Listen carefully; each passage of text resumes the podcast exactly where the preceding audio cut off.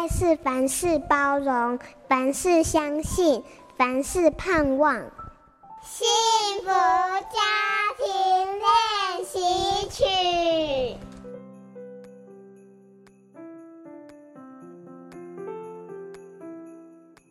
黄维仁博士曾经形容，不肯饶恕就像在喝慢性毒药，又如同把自己囚禁在仇恨的监牢里。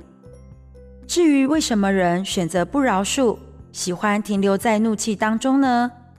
似乎当人扮演受害者时，会觉得自己好像高人一等，一方面可以得到同情，另一方面认定他人亏欠自己，觉得自己伤害别人是理所当然的。当注意力放在别人的错上，便不需要去看本身不想面对的问题。这个角色很容易让人上瘾。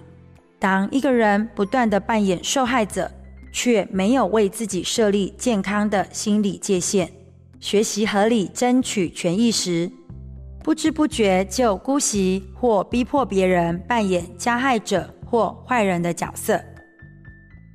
为了彼此身心健康，我们必须走出受害者的角色，并学习饶恕。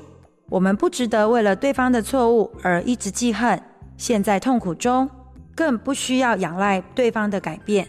自己本身就可以经由学习而成长，海阔天空。让我们拿回幸福和快乐的主导权。我是爱家基金会亲密之旅培训师吴芳君，愿上帝祝福您。本节目由好家庭联播网、台北 Bravo FM 九一点三、台中古典音乐台 FM 九七点七制作播出。